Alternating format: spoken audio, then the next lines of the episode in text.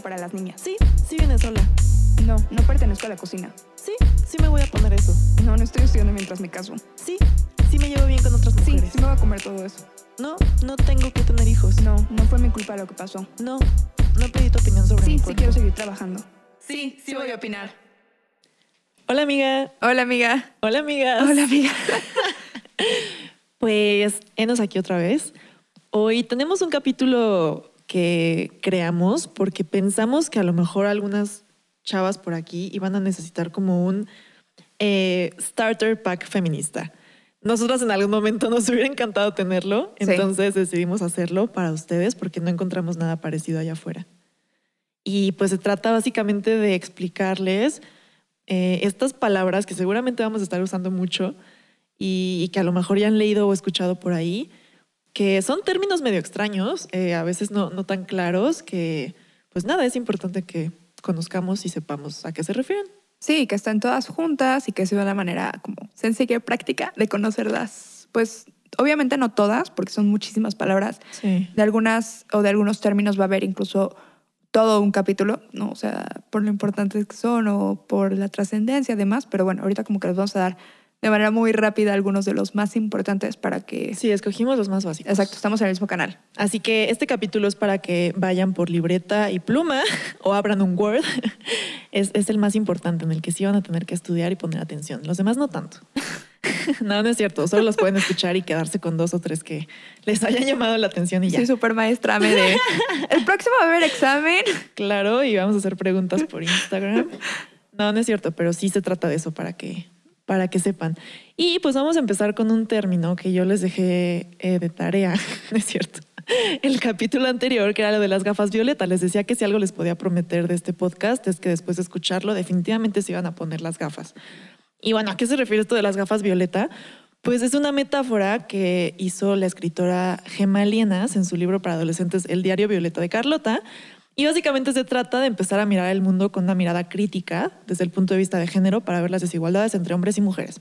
O sea, prácticamente, eh, pues cuando estás consciente de, de estas diferencias y del feminismo, van a ver que van a empezar a ver todo en, en esta perspectiva y que van a empezar a ser muy autocríticas incluso. Y pues las cosas cambian. es muy fuerte, ya lo verán. Entonces, pues eso, eso va a pasar cuando, cuando escuchen esto, este podcast y pues empiecen a analizarlo todo. A veces Sí. es un poco cansado. Ya nada va a volver a ser igual. Todo cambia. y a ver, pues, ¿cuál es el segundo término más importante? Bueno, en el segundo término, el más importante, obviamente, tenemos feminismo. Ah, yo les voy a dar una definición así, súper del libro de RAE, así, pero a final de cuentas creo que es importante decir que eh, también cada quien puede tener su propia definición, ¿no? La definición que encontramos es una ideología que define que las mujeres deben tener los mismos derechos que los hombres. Es importante, muy importante destacar, o sea, aunque lo vamos a destacar un poco después con el antónimo, pero que feminismo no es para nada el antónimo de machismo. sí, Son términos completamente... nada que ver. Exacto, no tiene nada que ver. No están en la misma O sea, el, el feminismo bolsa. sencillamente es decir que las mujeres eh, debemos tener los mismos derechos que los hombres. Sí, Punto. O Tan sea, básico. que somos iguales, exacto. Sí, sí, sí, que obviamente pues ahí siempre hay confusión porque hay gente que quiere desestimar el movimiento y demás, pero esa es la definición. Y también yo creo que es importante mencionar que es una cuestión de equidad, que eh, pues es diferente, la igualdad y la equidad, y el feminismo lo que busca es la equidad. O sea, no necesariamente los, los esfuerzos del feminismo eh, van a partir de que seamos iguales, sino que cada quien tenga lo que le corresponde, porque en muchos aspectos hoy en día somos desiguales. Entonces, eh, a lo mejor a veces hay que darle un poquito más a unos, un poquito menos a otros, pero es equidad eh, lo que el feminismo busca, no igualdad. Claro. Eso es algo importante. Y esto, o sea, es igualdad, perdón, equidad en derechos, pero, o sea, al final de cuentas también como todas las oportunidades para tener un correcto acceso, ¿no? O sea, que no se quede solamente en, ah, bueno, claro, ahí está en el papel, ¿no? Sino que realmente, pues, o sea, sea algo concreto, digamos. Sí, y otra, solo quería agregar aquí que, por ejemplo, yo tuve una maestra también que también espero venga, otra diferente a la que mencioné la vez pasada, y su definición es que es una postura política. Ella, ella cree que 100% el feminismo es una postura política y pues también se me hizo muy interesante. Ojalá después nos pueda platicar un poco más para yo no, no spoilearlos. y la siguiente palabra, eh, pues son feminismos. Eh, probablemente han escuchado esto como los feminismos en plural. Y es como, ¿por qué? Si el feminismo es uno, ya quedamos, que una ideología, que una no sé qué. Bueno, pues lo que pasa es que dentro de esta enorme ideología o postura política, eh, pues hay distintas corrientes y formas de expresarlo que se, eh, al final el feminismo se conforma de plural, pluralidad, porque pues somos muchas mujeres con muchas ideas diferentes, muchas experiencias diferentes, de muchos grupos diferentes, entonces es normal que como cualquier otro movimiento se hagan como pequeños, pequeñas corrientes y diferencias y por eso se les llama los feminismos. Y pues nada, lo, lo que sí es muy importante es que no pierde su base, o sea, todas todas las corrientes y los feminismos se basan en la equidad de género. Sí, claro. Eso 100% en el momento en el que... ya no, entonces dejan de ser feminismo. En el que lleguen con un feminismo, entre comillas, que, que no tiene esta base, pues ya no es. Pero bueno, más adelante también iremos hablando en los capítulos de, de, estas corrientes y cada una de qué se trata para ver ustedes con cuál se identifican o se sienten más cómodas. Y los que sí quiero eh, mencionar son unos muy, muy, muy, muy básicos. Eh, son tres. Voy a empezar con feminismo blanco. Eh, bueno, esto probablemente lo han escuchado, algunas veces se usa como insulto, a lo mejor alguna por aquí se lo han dicho, a mí sí, honestamente. Y bueno, esto es importante como el contexto histórico. Resulta que a principios de los años 60, el movimiento feminista se empieza a cuestionar sistemáticamente la universalidad de un único sujeto femenino, que era la mujer blanca, occidental, heterosexual y burguesa, como representante de la realidad de todas las mujeres y de la categoría mujer. O sea, era que solo esta feminista blanca era la que. Eh, no, más bien, o sea, que solo esta mujer blanca era feminista, digamos. Representaba a todas las feministas, claro, exacto. Entonces, ese es el feminismo blanco. O sea, hoy en día se le atribuye este término a, ese movimiento en el que, o ese pequeño grupo en el que las mujeres piensan que solo sus derechos eh, primermundistas de mujer blanca, occidental, heterosexual y burguesa son los que representan a todas las demás, cuando pues no, eh, y eso nos lleva al segundo término, que es el feminismo interseccional. Esto pues también empieza justo a principios de los años 60 cuando se identifica el feminismo blanco y entonces se habla de que el feminismo debería ser interseccional según esta postura, que es el que involucra a eh, todo tipo de razas, clases y sexualidad. Entonces, eh, pues hoy en día es algo que también está, está siendo muy sonado, pero bueno, o sea, no es nada nuevo, en realidad este término lo, acuñan desde 1989 oficialmente, y pues es el feminismo que le da voz a todos los tipos de opresiones o discriminaciones, porque pues es importante pensar que eh, la interseccionalidad defiende que entre más se desvíe una persona de la norma, que es un hombre blanco, rico, heterosexual, se va a ver atravesado por más discriminaciones, discriminaciones u opresiones. O sea, entre más te alejes de este estereotipo, más eh, dificultades vas a tener en la vida. Entonces, este tipo de feminismo se construye de la diversidad de mujeres, experiencias y luchas. Sí, porque aquí, o sea, por ejemplo, no es lo mismo decir una mujer en la ciudad blanca y lo que sea es burguesa, no o sea, que tiene muchas oportunidades, claro, a una mujer que vive en la sierra, que es indígena, o sea, que tiene como todas estas eh, condiciones alrededor, o sea, y encima de todo eso es mujer, o sea, es como que sí es, es comprende muchas más cosas. Sí, entonces esa es la diferencia por si llegan a escuchar estos dos términos. Y pues otro muy importante que seguramente también han escuchado es el de RadFem, eh, que básicamente significa feminismo radical. Eh, esto también parece que es muy actual, pero en realidad no, inició en los años 70 y pues básicamente fueron el primer eh, movimiento que, que, esto es muy interesante, que se dio cuenta de que el movimiento feminista no tenía que exigir cuestiones del, hoy, del hoy de los 70, ¿no? Eh, estaban peleando por algunas cosas en ese entonces, pero el RADFEM fue el primero que dijo, las primeras mujeres que dijeron, este es un sistema. O sea, este es un sistema y esto no se va a solucionar con que ahorita nos den lo que estemos exigiendo. Es algo que está inmerso en absolutamente toda nuestra sociedad. Ellas fueron las primeras que se dieron cuenta de esto y también fueron las que crearon el término patriarcado, que después vamos a ver eh, a qué se refiere exactamente. Pero pues ese, ese, es el background y hoy en día pues el RADFEM se, también tiene varias corrientes dentro de ellas, pero pues básicamente sí se define como por ser la, la postura más radical en muchos sentidos. Eh, ellos, por ejemplo, son abolicionistas, ellas, perdón, son abolicionistas de la prostitución, la pornografía, el alquiler de, vientres y toda forma de cosificación de la mujer o optificación. Eh, también tienden a rechazar a las mujeres trans y se conforman solamente de colectivos separatistas que más adelante vamos a ver de qué se trata esto. Pero pues sí, es algo que van a estar escuchando y existe y ha existido. Después vamos a otro término que sí lo acaban de inventar. De hecho, andaba por ahí una infografía del Frente Nacional por la Sororidad. Y bueno, es el fake minism o fake minista. Entonces, ¿qué es ser fake minista? Pues es colgarte de una causa que realmente eh, no estás aplicando en nada solo para obtener provecho. Eh, por ejemplo, eh, las empresas que, o los partidos políticos que se están colgando de la fuerza del movimiento ahorita en marzo y están sacando notas o publicidad diciendo que son feministas y que apoyan los derechos de las mujeres. O sea, es estar del lado de las mujeres cuando te conviene y cuando no, ser un hipócrita machista. por ejemplo, es apoyar el movimiento, pero estar en contra de la decisión sobre el cuerpo de las mujeres es eh, ir al paro y pensar que eso sí está bien, pero argumentar que las que queman todo están mal. No, o también, o sea, posturas más como de empresa o así de decir, este, eh, no sé, no, no hay guarderías o no permito que mis empleadas mujeres, ¿sabes?, tengan ciertas... Pero decirles que el 9 todos pueden faltar, que es obvio todos pueden faltar o ellas pueden faltar o si nos unimos y todo, pero realmente, por ejemplo, los horarios no son adecuados para las mujeres que tienen hijos o ese tipo de cosas, ¿no? O sea... Claro. También este típico quote que ya hay hasta memes de decir que esta no es una lucha de género, es de gente buena contra gente mala.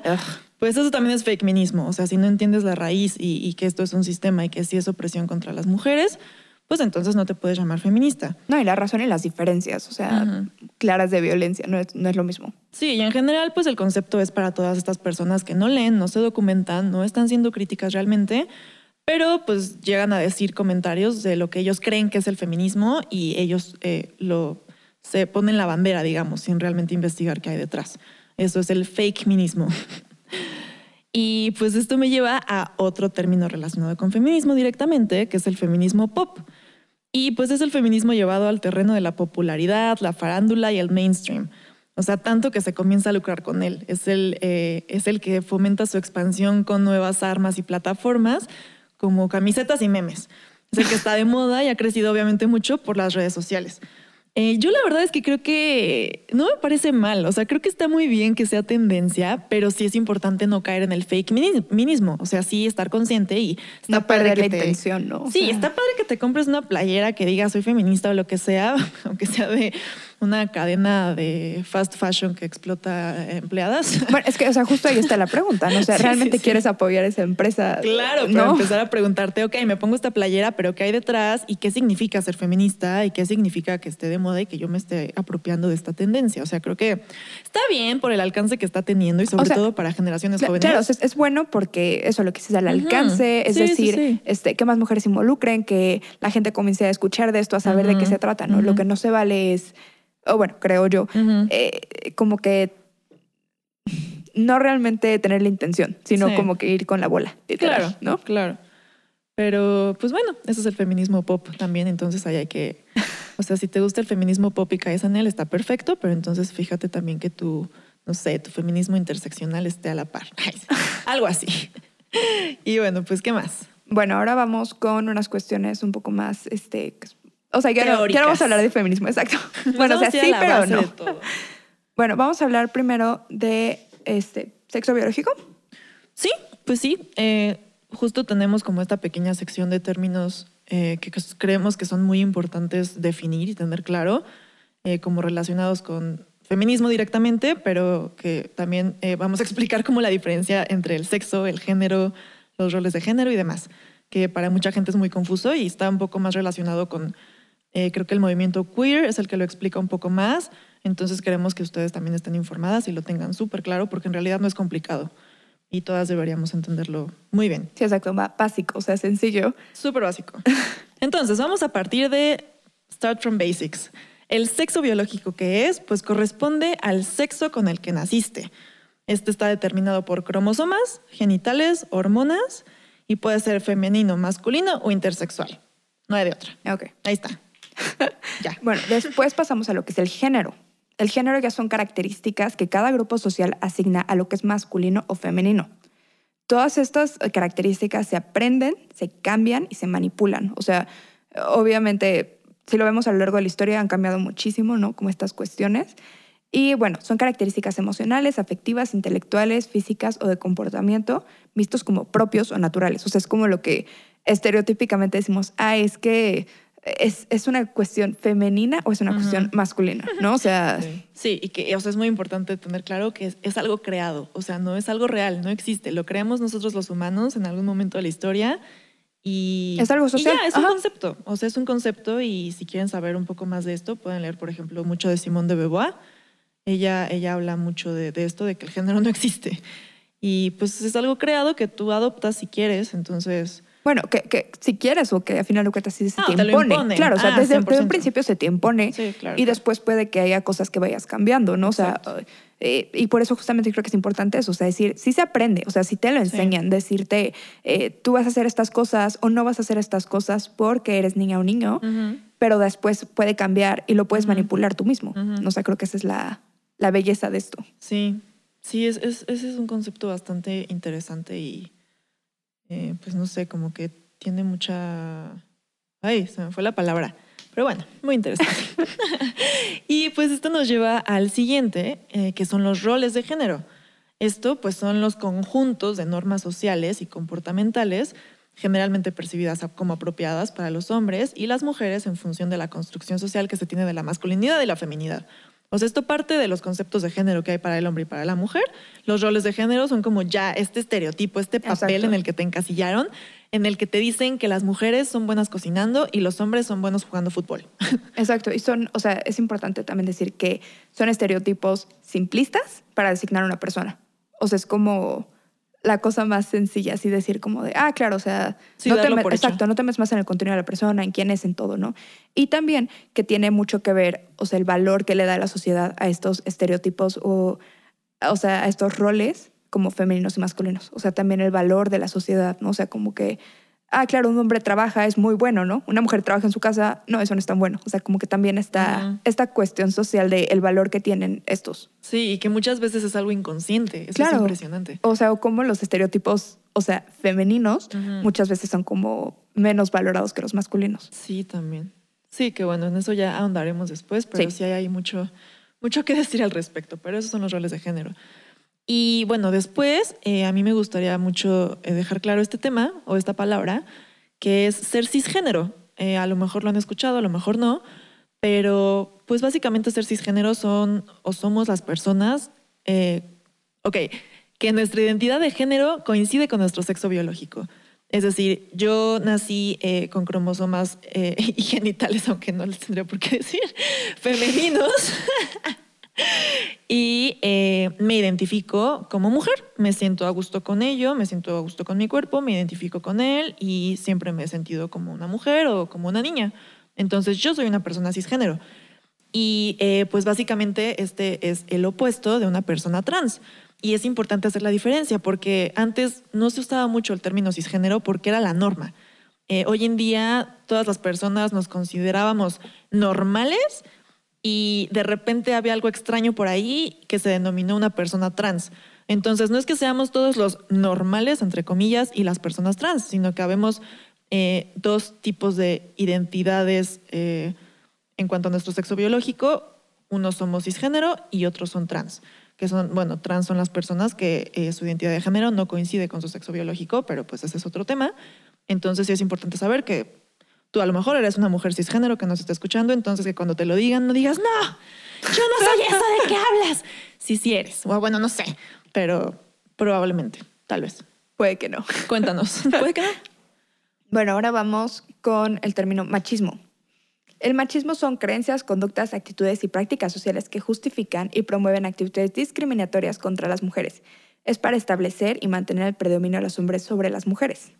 Y esto es importante porque, primero, o sea, se da como qué es femenino y qué es masculino, ¿no? Y como que se desvaloriza lo femenino, que es lo que decíamos.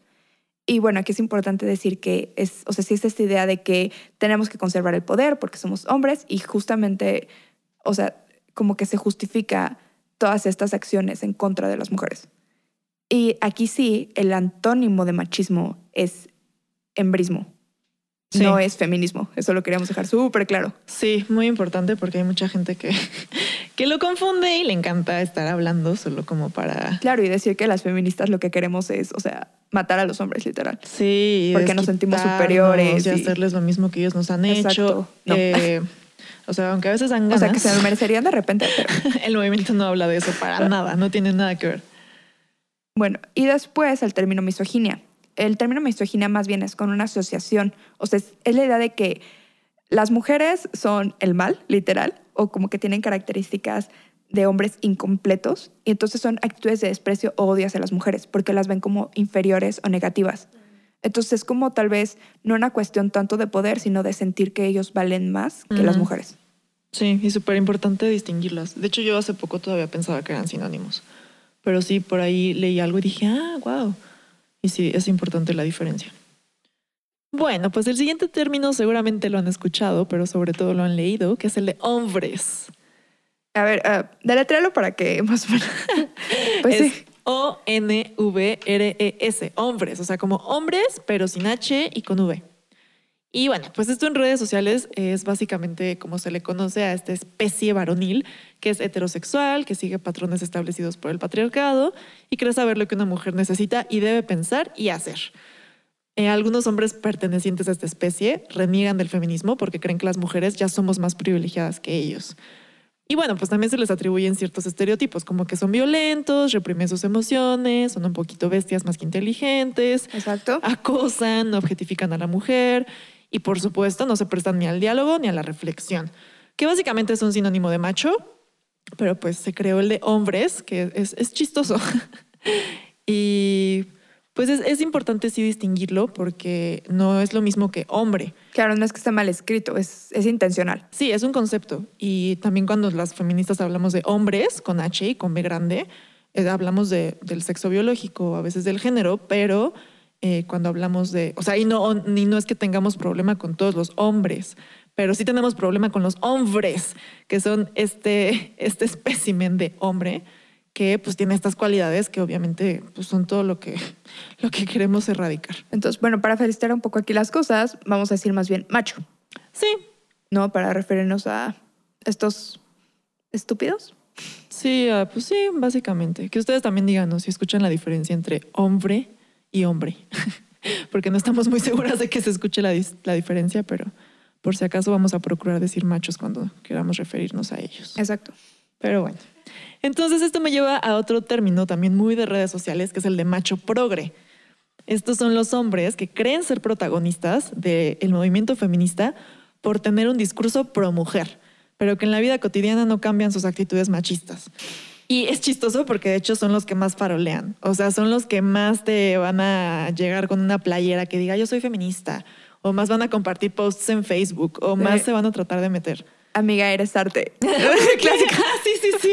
Sí, claro, y que te van a decir es que yo entiendo perfecto y que en la vida diaria eh, no son para lavar un plato en su casa o maltratan a su novia, yo qué sé. o se ríen de los chistes machistas. Claro, o mandan packs, o sea, o le están viendo las nalgas a, a las mujeres en la calle, o sea, es como este...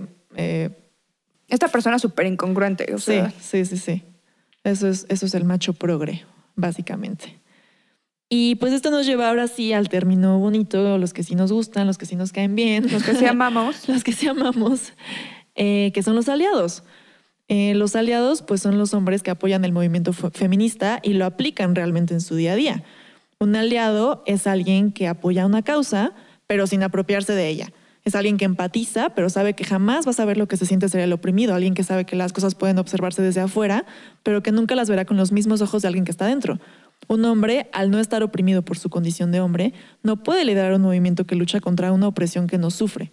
Esto es muy importante porque a mí, por ejemplo, no sé tú, Reme, pero a mí sí me tomó tiempo entender que los hombres no podían ser feministas. O sea, yo decía, claro que pueden, ¿por qué no? O sea, claro que sí. Y yo, este es un proceso de hace poquito que dije, ok, o sea, en realidad ellos nunca lo han vivido, entonces ellos no pueden eh, decir que lo son porque pues no lo son, pero pueden ser aliados perfectamente y al final es una cuestión de la palabra, pero pues la actitud eh, es la misma y es lo que más importa. Sí, o sea, creo que sí lo discutimos. eh, Sí, en una nota de Ajá, yo, yo no estoy al 100% convencida todavía con que no puedan ser feministas. Sí, sí, o sea, sí. yo soy más de la idea de que, porque a mí me marcó mucho, recuerdo que una vez un maestro justo dijo como, ¿quiénes son feministas? ¿no? Y él levantó la mano y todos mis compañeros se rieron de él. Le dijeron, ¿por qué? O sea, todas solo son mujeres. Y él dijo como de, no, porque yo también creo que los hombres y las mujeres son iguales. Entonces yo también soy feminista.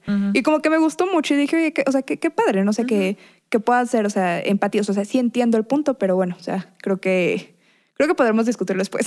Sí, o sea, y creo que muchos hombres eh, famosos, por ejemplo Obama, eh, se han proclamado feministas en discursos públicamente y a mí me ha encantado, eso me, fascina, por supuesto, pero además sé que sus acciones son coherentes y que han sido relevantes desde sus trincheras privilegiadas y realmente han favorecido al movimiento. Entonces, eso es lo importante y para mí en lo personal es lo de menos, como se llamen, pero... Claro. Pero sí, el problema estaría en el que, eh, por ejemplo, un hombre quiera eh, llegar a estar al frente de la marcha feminista diciendo que él es feminista y que es ah, un no, movimiento. bueno, es que, es que creo que eso, justo hay como que que diferenciaros. Evidentemente no van a ser una mujer feminista. Exacto. No, o sea, no. Y esos papeles deben estar reservados justo para las mujeres feministas. Pero, o sea, yo sí siento que hasta cierto punto, siendo como no sé, tal vez no tan radicales, pues sí podemos hablar de que el feminismo puede acomodar a hombres y mujeres, que creemos exactamente lo mismo. Pues sí, pero mira, yo por ejemplo lo pienso eh, en una analogía. O sea, yo por ejemplo eh, apoyo y eh, creo 100%, no sé, en los derechos de los pueblos indígenas. Y estoy a favor de su movimiento, estoy a favor de sus derechos. Creo 100% que somos iguales, pero no por eso yo voy a decir que, que yo soy la persona que debe ir al evento y hablar en el Congreso de los Derechos de los Pueblos Indígenas y decirles que yo estoy con ellos y que yo voy y que... No, no, no, o sea, porque yo no, tengo para nada, o sea, no es a lo que me refiero, sino, digo, sencillamente que, pues eso, o sea, los hombres que, que sí creen en estas cosas y que realmente las aplican, o sea, lo que tal vez el término es lo de menos, ¿no? No estamos enfrascando en algo que no tiene mucho, pero pues sí, o sea, yo creo que sí puede, tal vez eso, o sea, el término acomodar a hombres y a mujeres feministas. Pues sí, sí es un debate que está abierto ahí. Justo aquí creo que tienen un poco de las dos posturas, puede haber más, pero sí, ustedes cuéntenos qué, qué opinan al respecto, porque sí es algo como que, pues hay opiniones encontradas dentro de las feministas. Y bueno, pues ya cambiando de tema, esto nos lleva a otro término que se llama micromachismo. También seguramente lo han escuchado, pero sobre todo seguramente lo han vivido. Oh, sí. Estas pues son eh, las sutiles e imperceptibles maniobras y estrategias de ejercicio del poder masculino en lo cotidiano. Eh, básicamente, pues es como, las, eh, como los hombres de formas muy discretas y a veces inconscientes tratan de imponer sus propias razones, deseos intereses sobre los de las mujeres. Eh, esto, pues muchas veces, justo como decía, no supone intencionalidad ni mala voluntad.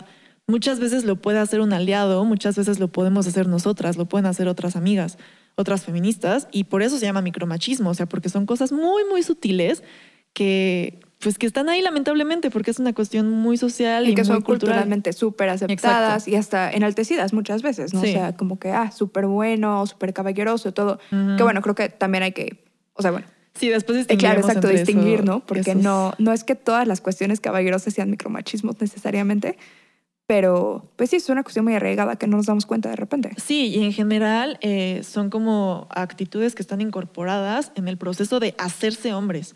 O sea, son cosas que les enseñaron desde chiquitos probablemente en su casa y pues que ellos a veces hasta creen que son buenas o positivas y pues al final terminan demostrando que creen que las mujeres somos más débiles o más tontas o más lo que sea, ¿no? Exacto.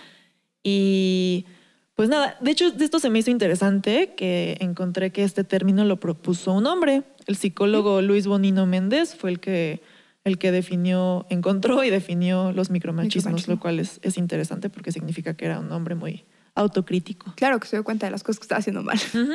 Y pues bueno, ¿cuál es el siguiente término? El siguiente es patriarcado, que es el sistema de organización en los puntos clave que son exclusivos mayoritariamente para hombres.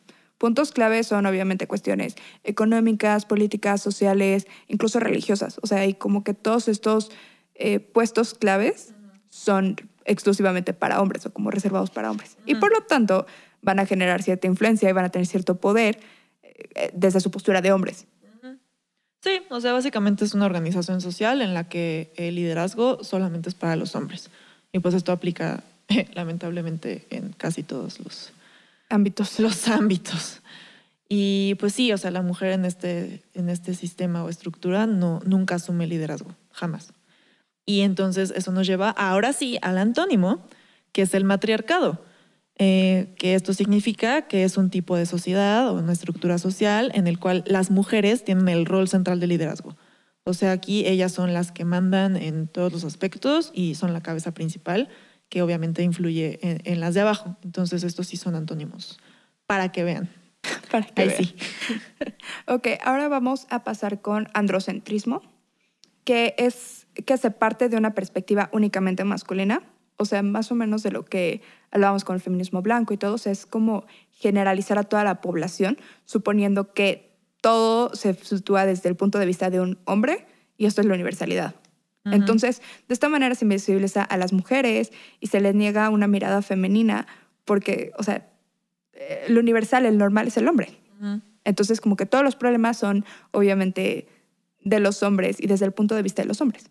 No tiene esta cuestión femenina y por lo tanto queda súper sesgado el asunto. Sí, que creo que es lo que pasa en el gobierno. Claro, ¿no? Y o sea, de hecho, Hay, hay, varias teorías que dicen que el derecho, por ejemplo, o sea, el derecho como construcción, así como sistema organizado de normas tal cual, está fundado, eh, o sea, sí, claro. en, una idea patriarcal. Entonces, todo, todo está mal y no va a haber alguna herramienta que te haga como realmente cambiarlo, mejorarlo, si todo desde el principio está mal. Sí, claro, porque está enfocado en las necesidades de otras personas. Claro. Pues sí, qué grave. También esto es, es sinónimo de falocentrismo, ¿no? No es sinónimo. Ah, ok. Ah, más bien, o sea, lo de falocentrismo creo que tiene que ver más como con el predominio de los hombres, pero es una cuestión más como física. O sea, es como la creencia de que el falo es como la dominación y entonces, o sea, es como... Sí, o sea, es un poco más la connotación sexual de que el falo es dominación y demás, entonces como que tiene que ver con, pero no es exactamente lo mismo. Ok. ¿Y qué más? Mm, sexismo. Ok. El sexismo son aquellas actitudes que favorecen y perpetúan la desigualdad y la jerarquización en un trato que recibe una persona y que se hace, o sea, sobre el sexo en especial. Entonces van a ser todas aquellas actitudes que, pues, o sea, como que, ah, por ser hombre te voy a dar como estos privilegios o vas a tener estas características, o por ser mujer vas a tener estos privilegios o estas características. Es el sexismo. Y la androcracia es la ideología de que los hombres tienen que dominar sobre las mujeres, porque las mujeres son biológicamente inferiores, que es más o menos parecido a lo que hablamos de este, misoginia. Sí, eso sí son muy parecidos. Y bueno, este, después esto nos lleva a, probablemente han escuchado sobre la heteronormatividad, lo heteronormado, la heteronorma. Eh, la verdad a mí me encanta esta palabra, la uso mucho porque yo pues tengo muchos amigos de la comunidad LGBT y como que de repente tal vez me escuchen hablar eh, muy así, muy en esa jerga, pero se me hace muy interesante y creo que sí se relaciona mucho con el feminismo. Eh, y pues bueno, la heteronorma, heteronormatividad, lo heteronormado, es este régimen impuesto en la sociedad que impone las relaciones sexuales afectivas heterosexuales. O sea, eh, este es el sistema o la idea que presenta la heterosexualidad como necesaria para el funcionamiento de la sociedad y como el único modelo válido de una relación de parentesco. Entonces, eh, pues es muy importante abordarlo porque pues esto invisibiliza la diversidad sexual, que hoy en día sabemos que existe, que en realidad siempre ha existido, pero pues que justamente estaba invisibilizado sobre estas reglas en las que eh, en el cine todas las parejas de todas las películas románticas eran hombre y mujer. En la publicidad absolutamente todas las familias eran hombre, mujer, hijos, niño, niña. En cuanto a educación sexual, cuando en la secundaria vimos métodos anticonceptivos, eran para relaciones sexuales entre hombre y mujer. O sea, esto permea en muchísimas áreas y es muy importante que lo empecemos a cambiar porque no, pues no, no es la única forma de, relación y de orientación sexual que existe. Sí, porque estamos diciendo que es lo universal, o sea, que todo parte a partir de eso. Y pues no, es, es, muy parecido a lo que estábamos hablando de androcentrismo, pero en el tema de orientación sexual y pues no, ya no aplica. Hay más allá afuera. Y pues algo que deriva de este término, de lo heteronormal, es el heteropatriarcado, que también es una palabra que me encanta. No sé por qué, suena súper padre. Me encanta el heteropatriarcado. No, no es cierto, lo odio. Me gusta la palabra. Pero, pues este es un concepto que se usa para referirse a un sistema sociopolítico en el que el género masculino y la heterosexualidad tienen supremacía sobre otros géneros y sobre otras orientaciones sexuales.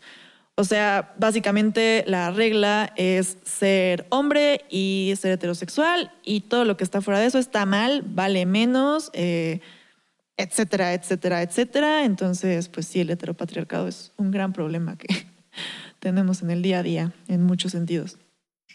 Y eh, esto me lleva a otra palabra, que es la de paternalista. Esta, pues creo que no es tan sonada. No sé si tú la, la escuchas la mucho, la usas escuchado. mucho. Yo la verdad poquito, pero últimamente como que me he metido a investigar más. Y pues es básicamente eh, eh, que es la implicación de que la parte protegida no tiene la capacidad de valerse por sí misma. Y obviamente la, la palabra paternalista viene de padre, que implica eh, género masculino. Entonces, básicamente es el término que dice que los hombres te tienen que cuidar, porque tú como mujer eres como una niña, eres indefensa, eh, tienes menos capacidades, te pueden pasar cosas, eres a lo mejor más tonta. Claro, y es... Entonces, O sea, eh, por ejemplo, estudia mucho con la figura del Estado, o sea, estudia como un. Estado paternalista sí, sí, sí. cuando como que se encarga de todo, o sea, como que no te da opciones porque él decide todo, él sabe Claro. lo que es mejor Por para bien, ti, exacto, como que él sabe perfectamente qué es lo mejor para ti y tienes que quedarte con eso. Sí. Entonces, justo ese es un Estado paternalista, como que te da todo y como que te limita las opciones y así. Entonces, justo, o Sí. sea, aterrizando el término, pues es, Ujú. es eso, tal cual. Sí, que puede llegar a ser confuso porque a veces parece bueno. O sea, creo que para nosotras de repente es como, ay, pues sí, qué padre, cuídenme, eh, solucionenme. Pero al final eh, te tienes que dar cuenta de que eso significa que tú no estás ejerciendo tu libertad. Claro, ¿no? Y De bueno, decidir. eso sí no había pensado, pero pues sí. Sí, porque puede estar, puede parecer positivo, O sea, pero no lo es. sí, exacto, porque al final de cuentas están limitando tu libertad y creo que eso es lo que no está padre. Sí, todo porque creen O sea, que no eres capaz. Claro, o sea, no es una decisión tuya, sino que es como que lo que están imponiendo. Sí, como tu papá, literal. Bueno, ahora vamos a pasar a discriminación. Ah, discriminación es un trato diferente y perjudicial a una persona por motivos de raza, sexo, ideas políticas, religión, etc. Aquí en especial, obviamente, vamos a hablar de las razones de sexo, ¿no? Y es obviamente cualquier diferencia que existe entre hombres y mujeres por el simple hecho de ser hombre y mujer. Ujú. Y bueno, creo que tristemente, pues muchos lo hemos vivido. Y va de la mano con la siguiente término, que es la brecha. Una brecha es una medida estadística que diferencia entre mujeres y hombres en un mismo indicador. Puede ser, o sea, indicador de, por ejemplo, pobreza o riqueza o estudios o, no sé, pueden ser muchas cosas, pero es como esta diferencia que hay entre hombres y mujeres. Eso es a lo que nos referimos como brecha. Ujú. Y después, desigualdad de género es una asimetría social entre hombres y mujeres. O sea, como en las cuestiones privadas y públicas, por ejemplo, que como que estos roles son totalmente asimétricos el uno al otro. En lo privado, por ejemplo, como que se tiende a, ¿cómo decirlo?, desvalorizar muchos de los actos. O sea, privado es como en la casa, como sería la actividad, este, pues como estereotípica de una mujer. Y por otro lado, en lo público, como que tienen esta idea de exaltarlo, ¿no? Porque es el gran profesionista, porque lleva el dinero a su casa. Entonces, la desigualdad de géneros, esa asimetría social. Sí, súper, Mm, súper evidente, creo. Es impresionante cuando, por ejemplo, entrevistan a, a una mujer que hizo algo importante, no sé, Alondra de la Parra, por ejemplo, que es una directora de orquesta mexicana, ¿no? Y las preguntas que le hacen son como, ay, ¿y cómo le haces con tus hijos? ¿Y quién los cuida? ¿Y cómo le haces para viajar? O- y si fuera sea- hombre con la misma profesión, jamás le preguntarían sobre eso. Le preguntarían cómo llegó al lugar en el que está, cómo es tan exitoso, qué tal, eh, qué pasa con la música. Pero a un hombre jamás le preguntan, ¿y cómo le haces con los Justo. niños? También le pasó a la primera ministra de este, Nueva Zelanda. Ajá. En una entrevista le dijeron como de, ¿y cómo va a balancear su carrera con sus hijos? Claro, ya dijo esa como, pregunta nunca se la hacen a Le los van a hombres. preguntar eso a todos los hombres. vez". Exacto, Y Evidentemente no. O sea, Exacto. Sí, es impresionante. Bueno, Pasa mucho. el siguiente término es techo de cristal. Me encanta ese. A mí también me encanta. ¿Qué es el techo de cristal? Bueno, va a ser una barrera invisible en la que se estanca la carrera profesional de una mujer. Esto es en el, ámbito laboral. Ahora bien, no es una barrera legal, son prejuicios que tienen, o sea, los hombres hacia las mujeres para ciertos puestos, ciertas responsabilidades, salarios o categorías. Y tiene que ver con prácticas mucho más sutiles, o sea, como por ejemplo las reuniones masculinas, el corporativismo masculino o el amiguismo. O sea, como que entre hombres tienden a apoyarse, digamos, un poco más. Y sí tiene que ver con esta idea de que no, no le puedo dar más responsabilidad porque ¿qué tal que se embaraza? Exacto. O, y entonces como que va a haber un lugar, un momento en el que tu carrera se estanque. O sea, por muy preparada que estés, por muy todo, va a haber un techo de cristal que no vas a poder romper. Y no tiene que ver con tu preparación, sino con el simple hecho de ser mujer. Sí. Ok, ahora vamos a pasar al término techo de diamante. Este yo no lo había leído, eh, lo vi apenas. Sí, ni yo. Eh, Suena muy bueno. interesante. Sí, está padrísimo. Bueno, o sea, no padrísimo, Me imagino. Suena bonito, pero no creo que esté. No, más bien, o sea, como que es, eh, es muy claro, como que ejemplifica mucho algo que, o sea, más bien no sabía que eso tiene un término. Ok. Pues es lo que me gustó. A ver, a ver. Este término fue acuñado por Amelia Valcárcel en La política de las mujeres en 1997. Y quiere decir que el hombre será un objeto de aprecio mientras que la mujer será un objeto de deseo y se le subordina el poder. Esto quiere decir que a una mujer nunca se le debe evaluar por criterios estrictamente profesionales. Aquí seguimos hablando del campo laboral y es, o sea, es claro cuando a una mujer le dan un ascenso, generalmente eh, se le va a decir como, ah, seguro tuvo ese ascenso porque viste de tal manera o porque es guapa o porque se acostó con el jefe o demás, ¿no? Mientras que, o sea, bueno, obviamente entonces hablamos de un objeto de deseo, ¿no? De- es es, es Sí, guapa, es atractiva, exacto, ¿no? Mientras que al hombre, su contrario, así tenga la misma preparación que ella, como que se van a evaluar otras cosas. Se va a evaluar justamente eh, las cuestiones más profesionales, de, ah, está preparado, está listo para ser el nuevo jefe, es todo un líder. Entonces podemos ver cómo, o sea, en una misma, en una misma posición de poder, se va a evaluar diferente a una mujer que a un hombre. Esto es el techo de diamante. Qué horror. Pero sí pasa muchísimo. Sí, exacto. Entonces te digo, por eso justo dije, no creía que hubiera un término que lo pudiera definir. Sí, yo tampoco sabía. Bueno, el siguiente es empoderamiento. Este término se usó por primera vez en la Conferencia Mundial de las Mujeres en Beijing en 1995 y se debe al aumento de la participación de las mujeres en procesos de toma de decisiones y de poder. Esto quiere decir que es la toma de conciencia de que en colectivo las mujeres como que podemos generar más dignidad o dignidad para las mujeres, ¿no? Entonces es, es un concepto que se ha usado más a últimas fechas y que tiene que ver como, o sea, ya con un contexto mucho más amplio, no solamente con esta cuestión de estar unidas y empoderarnos y ayudarnos. Pero es súper bonito pensar que viene de un... eh, juntas tenemos más poder y más fuerza para hacer el cambio para todas. Claro, y bueno, aquí justamente nos lleva a nuestro siguiente término Mm. que yo amo, que es sororidad, Sí. que es hermandad entre mujeres, solidaridad, ya que hemos sufrido o hemos pasado por las mismas cosas y entonces tenemos que estar juntas para combatirlas. Sí. Y esto, fíjate, como que si dije, ay, qué chistoso, realmente viene de las congregaciones religiosas. Ah, ok. Ajá, porque entre ellas, o sea, como que son mujeres, las monjas, y entonces en, en francés generalmente se dicen sœur, ¿no? O sea, y entonces... Hermana. Exacto, entonces, o sea, por ejemplo, aquí en México es como, ay, sor tal o así, es como hermana tal. Ah. Y de eso, o sea, y del latín obviamente viene la raíz, y entonces por eso es sororidad, o sea, es una cuestión como justo... De ser hermana. Exacto, hermanas. Ay, qué bonito. Me Sí, a mí encanta. también me gustó muchísimo. Que es curioso porque ya después hablaremos como de la aplicación de este término, pero eh, sí implica, o sea, lo que implica es que todas tenemos algo en común y que es esta opresión y estas situaciones sociales a las que nos hemos enfrentado, pero no necesariamente significa que todas las mujeres tengan que caer bien, por ejemplo, porque creo que a veces se confunde con eso y por eso la gente lo rechaza. Por eso luego nos peleamos. Por nosotras. eso luego nos peleamos Sufrimos. bueno, vamos a pasar al siguiente término que es deconstrucción. Me encanta. Eh, bueno, les voy a dar un término así, RAE, tal cual. Es este, pero me gustó mucho. Bueno, dice, deshacer analíticamente algo para darle una nueva estructura aplicada a otros ámbitos. O sea, lo que me encanta de esta definición es esta cuestión analítica. O sea, porque es la deconstrucción, a final de cuentas, es darte cuenta y analizar las cosas que tú das por sentado y cuestionártelas.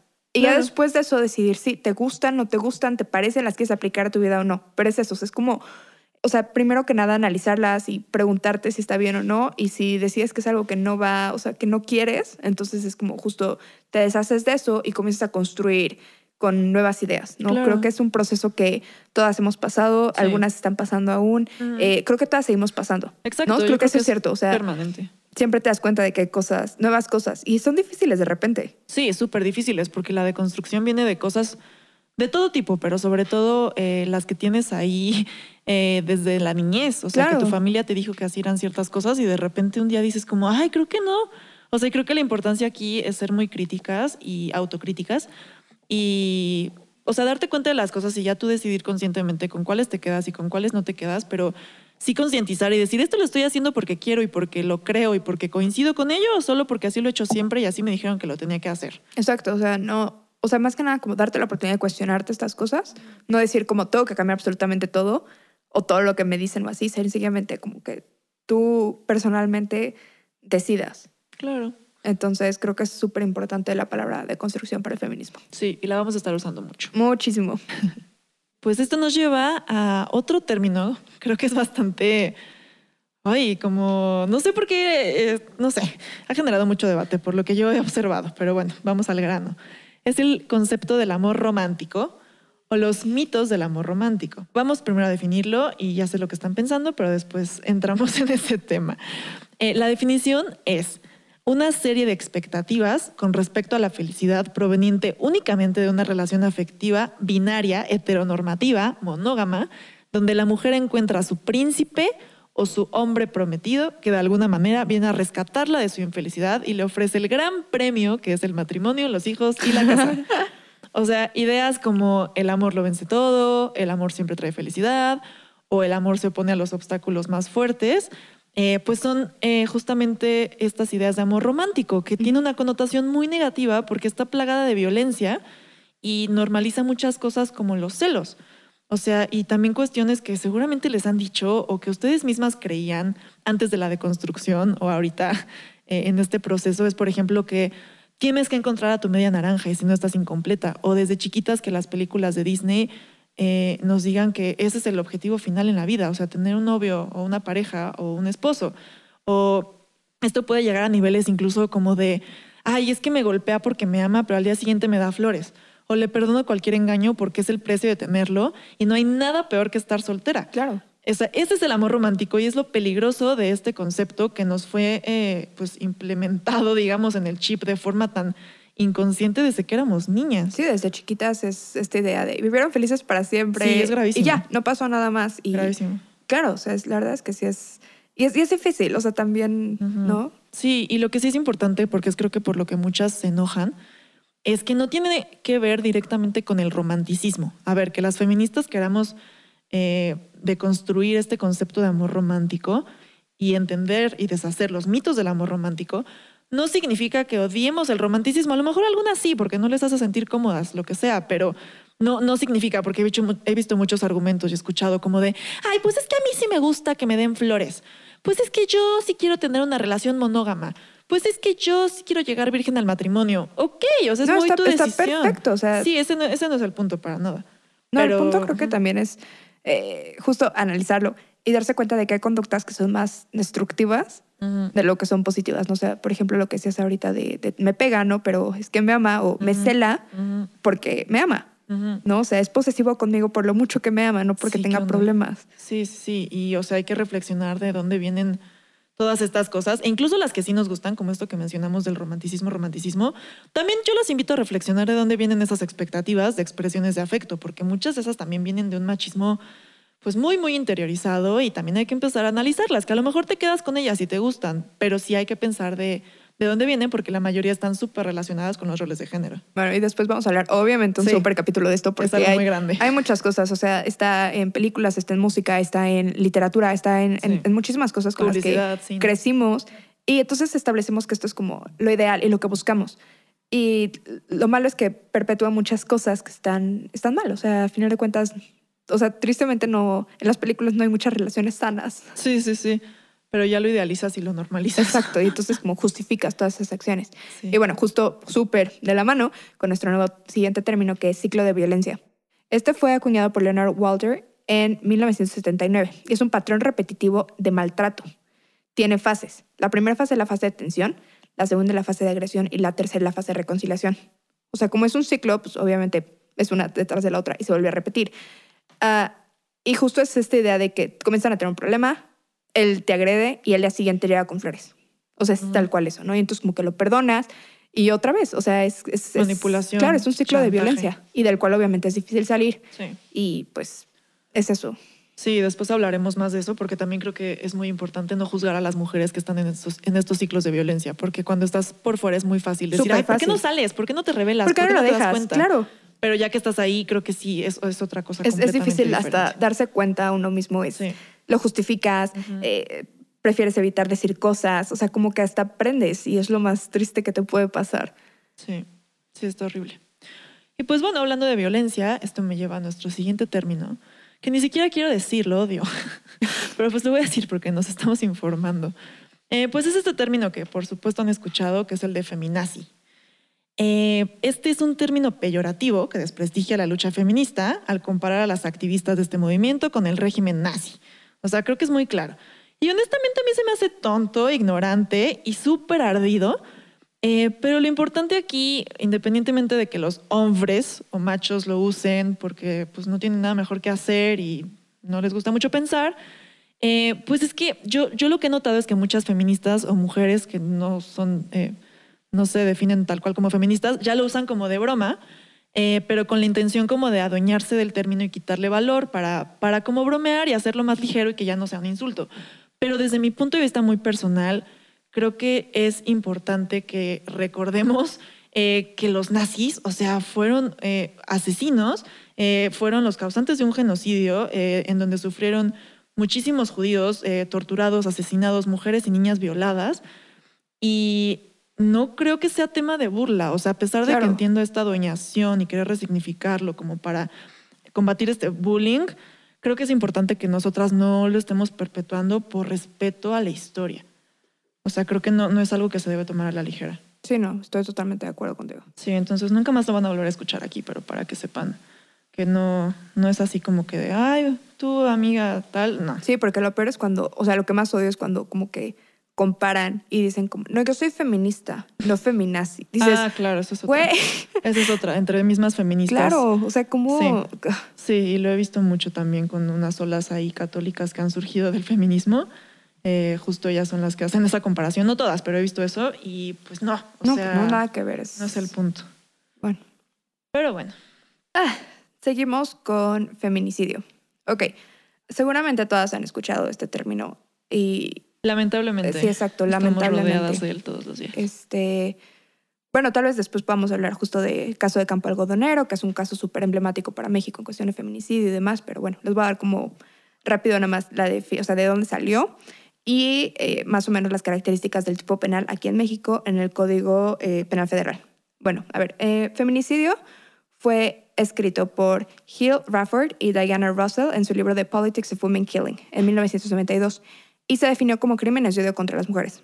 Y creo que esto es lo complicado justamente. es un crimen, es un asesinato de una mujer por el hecho de ser mujer. ¿no? Y esto es una cuestión subjetiva porque es difícil de repente de encuadrar, pero justamente para eso se supone que el artículo 325 establece las cuestiones, o bueno, más bien, las características con las cuales se encuentra un cuerpo que se puede, que se tipifica como feminicidio. Entonces, tiene que haber habido violencia sexual de por medio, lesiones o mutilaciones antes o después de la muerte, actos de violencia, tiene que haber habido una relación sentimental, amenazas, incomunicación o que el cuerpo se expuesto en lugares públicos. Si pasa cualquiera de estas, entonces se tipifica como feminicidio. ¿Por qué? Porque entonces ya se tiene una, ¿cómo decirlo? Como una cuestión más objetiva de decir, evidentemente, si había una relación sentimental entre la víctima y el agresor, o sea, sí fue por, sí fue por odio. No fue nada más porque, o sea, la asaltó o algo así. O sea, sí había una razón de por medio, sí había odio de por medio y si la mató por el hecho de ser mujer. O sea, también lo vemos con las violaciones, por ejemplo. O sea, una mujer que encuentran que fue violada, eh, es, es, evidente que es una cuestión de género. Claro. Entonces... Eh, sí, creo que también viene ahí en todas estas eh, como filtros que mencionas, se nota la cuestión de humillación. Sí, exacto. Y como de imponer tu, tu poder. No, y, y totalmente... claro o sea, es una cuestión de género. Exacto, y es, es, es a final de cuentas darle la justa medida, ¿no? Yo me acuerdo que uno de mis profesores decía, es es un homicidio agravado, ¿no? Pero, y, la verdad es que sí dije, bueno, ok. Decía, yo no comparto eso de que sea diferente, Shela. Decía, pero por el momento histórico que estamos viviendo, es muy importante hacer la diferencia. Claro. Y dije, wow, ok, o sea, tal vez él no comparte exactamente así como la idea totalmente, pero está de acuerdo que es algo necesario. Y claro que es algo muy necesario. Sí, sí, distinguirlo ahorita creo que sí es muy importante. Y pues bueno, esto lamentablemente ya estamos entrando a temas muy serios aquí. Sí. Eh, nos lleva a este término que a lo mejor han escuchado, que es la de la revictimización. Este es el proceso mediante el cual la autoridad o la sociedad juzga, señala y victimiza a alguien por haber sufrido un acto de violencia sexual o de género. O sea, imagínense qué horrible. O sea, alguien que ya fue eh, víctima de alguna de estas cosas horribles, incluso pudo haber sido víctima de feminicidio, pues todavía es juzgada otra vez eh, con comentarios como, pues es que cómo iba vestida, pues es que qué estaba haciendo ahora en la calle. Porque estaba sola. Porque estaba sola, o los medios publicando fotos de las víctimas. Eh, hace poco, justo creo que hoy vi, publicaron la foto de la víctima y al lado la foto del, del feminicida. La víctima era una foto de ella que no sé, seguro tenía en su Instagram, lo que sea, en ropa interior. O sea, Y él, a él eh, le censuraban la cara. O sea, ¿qué es eso? O sea, ¿cómo es posible? O, o el caso de hace poco en el que encontraron a el cuerpo de una mujer literalmente cortada en cachitos y algún policía filtró la foto. el caso de Ingrid. Exacto. Y, o sea, ¿por qué? O sea, ¿cómo es posible? ¿En, qué- en dónde queda nuestra humanidad en el que una, una mujer ya sufrió eh, eh, lo más sufrible que se podría sufrir? Y, y todavía te burlas o todavía dices, ay, pues mira, la voy a exponer así, ay, o la voy a juzgar. No, o, o dices que fue buscó". su culpa, exacto. Claro, no, qué horror. Esto se me hace espantoso y me impacta mucho, pero también es súper común. Creo que no, no hay conciencia al respecto. Sobre todo porque creo que hay medios y personas muy morbosas y como que no tenemos esa, no sé, esa sensibilidad. Pero bueno, esto también me lleva a otro tema un poquito más relajado, pero que está relacionado. Eh, es la palabra o el término del slut shaming. Eh, probablemente lo han escuchado, pero, o tal vez no, pero eh, es el inglés básicamente como de, como de burlarte de alguien o hacer que alguien sienta pena por ser libremente sexual, libre sexualmente. O sea, es burlarte de una mujer por decidir sobre hacer uso de su libertad sexual y disfrutar su sexualidad. Esto eh, creo que es importante aquí mencionar que hay que tener mucho cuidado entre mujeres porque lo hacemos mucho o lo hacíamos.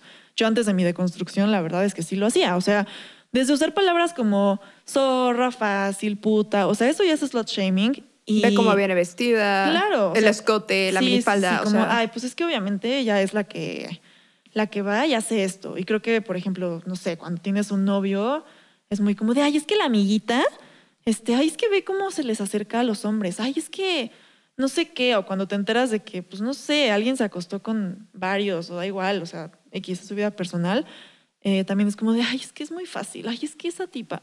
O sea, eso es slut shaming y al final hay que pensar que eso viene de conceptos completamente machistas. Sí. Entonces hay que tener mucho cuidado, porque pues, pues Claro, o cada sea, quien puede hacer lo que quiera con No, y su aparte, cuerpo. o sea, de, de no usarlo y que está mal si lo usan también contigo.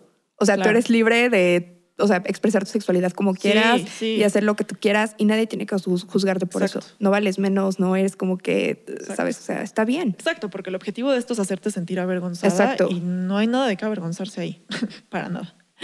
Y bueno, pues aquí viene otro término en inglés, que es el de gaslighting. Eh, esto también es, este es un poco más reciente, probablemente lo han escuchado, tal vez no. Pues es una forma de manipulación psicológica en la que se invalida la opinión de alguien atribuyéndole que está loca, que es una exagerada y hace cuestionar al individuo sobre su propia memoria, percepción, conocimiento y provoca efectos negativos en la autoestima. Esto no es un término con género, puede ser hacia ambas partes, pero sistemáticamente, como todo lo que hemos visto, se ha usado contra las mujeres. Y obviamente se agarra de ideas machistas. Un ejemplo súper claro creo que es, ay, es que debe estar en sus días, por eso se enojó. O, por ejemplo, el típico que creo que a todas nos choca es el tranquila. O sea, cuando te enojas con por algo o estás triste por algo y estás emocional porque estás enojada por un motivo muy particular, te dicen, ay, tranquila. Así como de lo que estás diciendo que te enojó, que te hizo llorar, no vale, tranquila, Claro. tranquila. O, o sea, por ejemplo, cuando un hombre es como mandón, es como de, ah, es súper líder. Claro. Y una mujer mandona es como, "Ah, es una mandona. O sea, tal Ajá, cual, ¿no? es está como, amargada. Claro, o sea, está loca. O sea, pide malas cosas y. Sí, y entonces el gaslighting es algo que se usa mucho, por ejemplo, en relaciones tóxicas. O sea, que te enojas por algo, quieres hablarlo con tu pareja y él te dice, ay, no, es que tú estás loca, es Te que lo estás siempre, inventando, sí, ¿no? siempre estás inventando, así eres tú, que siempre exageras. Y pues no, o sea, hay que validar tus emociones y todo pasa por algo. Digo, y también hay que ser autocríticos, lo que decíamos, pero no dejes que alguien te diga que eres una exagerada y te haga eh, dudar de tus emociones. Claro. Y pues esto me lleva a otra, que es el manterrupting, que básicamente, eh, como lo dice su nombre, pues es la interrupción que hace un hombre completamente innecesaria cuando una mujer está hablando. También creo que puede parecer como que es solo mala educación y podría provenir de, provenir de cualquier persona hacia ambos géneros, pero sí tiene un matiz de lo que yo digo es más importante que lo que sea que tú estés diciendo. Y creo que se da mucho también como en ámbito laboral, en una junta o lo que sea, cuando una mujer está hablando, está explicando y el jefe, o aunque no sea el jefe, hasta el empleado lo la interrumpe porque es como de, ay, a ver, yo, yo lo explico mejor que tú, o lo que sea. Y después de esta viene justamente mansplaining, eh, que en español la traducen como macho explicar, pero la verdad yo nunca la he escuchado en español. Yo creo que se usa igual mansplaining en español.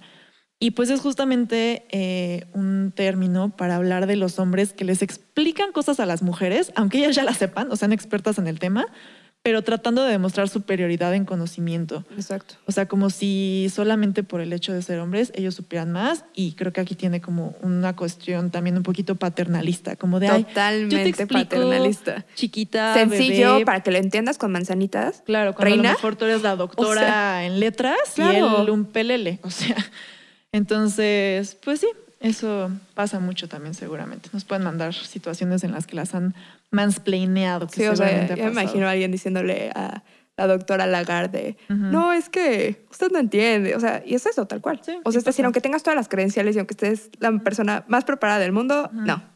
Y que ni siquiera, ¿eh? ni siquiera tendrías por qué. O sea, por ejemplo, no sé, puedes estar hablando de cualquier tema que tienes una opinión. Ah, bueno, claro. Y que un hombre te, no sé, como entre amigos, lo que sea, y que él te diga, no, a ver, déjame explicarte. Cuando no sabes perfecto que él no lo domina o no le pediste que te lo explicara, creo que eso también ya es una cuestión como muy de muy agresiva. Y creo que también tiene que ver lo que dices, como el, el tono condescendiente, ah, exacto. no de exacto. decir como de, a ver, reina. Ujú, O sea, así de, Exacto. estás tonta y yo Sí, te lo explico porque, exacto. o sea, simple para ti, para que lo entiendas. Exacto. O sea, no. Sí, exacto. Totalmente. Y bueno, pues hay otro de estos eh, que son un poco simpáticos, la verdad, suenan simpáticos. Pero bueno, el manspreading es, para, es el que se refiere a la práctica de algunos hombres de sentarse con las piernas súper abiertas en el transporte público, ocupando con ello el espacio de más de un asiento. O sea, a ver, está claro que tenemos cuerpos diferentes y que ustedes tal vez ellos... En su nos idea escucha alguno. falocentrista. En su idea falocentrista tal vez necesiten abrir las piernas para no aplastarse los huevos. Pero a ver, o sea, hay, hay, hay formas y hay distancias y lo he platicado con muchos amigos porque yo decía, ¿en serio necesitan tanto espacio? Y no, claro que no, pues hasta pueden cruzar las piernas, claro que no. Entonces, o sea, lo del manspreading es algo muy chistoso, pero es cuando se sientan así ocupando mucho espacio, que creo que también se traduce en que ocupando espacio físico, ellos también, yo Una creo cuestión que, de poder, ¿no? Claro, o sea, transmiten una cuestión de, de ocupar espacio en otros sentidos menos literales. Bueno, aparte ahorita no lo pudieron ver, pero Amelia hizo toda la coreografía Mientras explicaba, me manspreadé para... para ejemplificar poder aunque ustedes no lo vean. Expresarme mejor, exacto. Y pues bueno, ya vamos a terminar porque este capítulo se alargó mucho y se convirtió en una clase, pero pues ojalá les haya servido. Y pues vamos a terminar con un concepto que es el de separatista. Probablemente lo han escuchado. Y pues esto básicamente son espacios solamente para mujeres. O sea, el término en sí no tiene género, son espacios simplemente en donde se separan o puros hombres o puras mujeres, pero bueno, dentro del movimiento feminista y actualmente se está usando para hablar de espacios eh, delimitados solamente para mujeres, de y para mujeres, y aquí lo más importante es que esto sea respetado. Pero pues justo de eso vamos a hablar en el próximo episodio, eh, saber cuáles son, por qué son importantes, por qué existen sobre todo, y pues nada, nos vemos por allá para que podamos platicar un poquito más de esto. Así que pues aquí está su glosario, diccionario, starter pack feminista. Starter pack, me encanta. Y pues ya lo tienen a la mano para que no las cuenten, para que no les digan que, que el manspreading y que el micromachismo y que el feminismo interseccional, ustedes ya aquí, al día, con todo. Y bueno, obviamente hay que tratar de usar estas palabras, usarlas de manera, pues, Correcto. exacto, lo más correcto que se pueda. Este, ustedes también cuéntanos si es que no habían escuchado alguna de estas o hay alguna otra que digan como, ah, este es súper importante, también hace falta. Y pues nos pueden seguir en nuestro super Instagram. Sí, que es arroba opinionario podcast y por ahí nos pueden platicar qué otras palabras les gustaría, si a lo mejor quisieran este glosario por escrito, que se los enviemos, si les quedaron dudas, en fin, y también recordarles que pues muchos de estos temas son muy amplios y nos faltaron muchos, de hecho Ah, filtramos, muchísimos. fil- filtramos un buen que no nos iba a dar tiempo de Que hablar. les vamos a dar en algunos capítulos. Exacto, porque son muy profundos. O vamos a explicar más estos también. Exacto, entonces pues mándenos por ahí eh, cuáles les gustaría como hablar más al respecto y pues por aquí estaremos escuchándonos. Bye amigas. Adiós.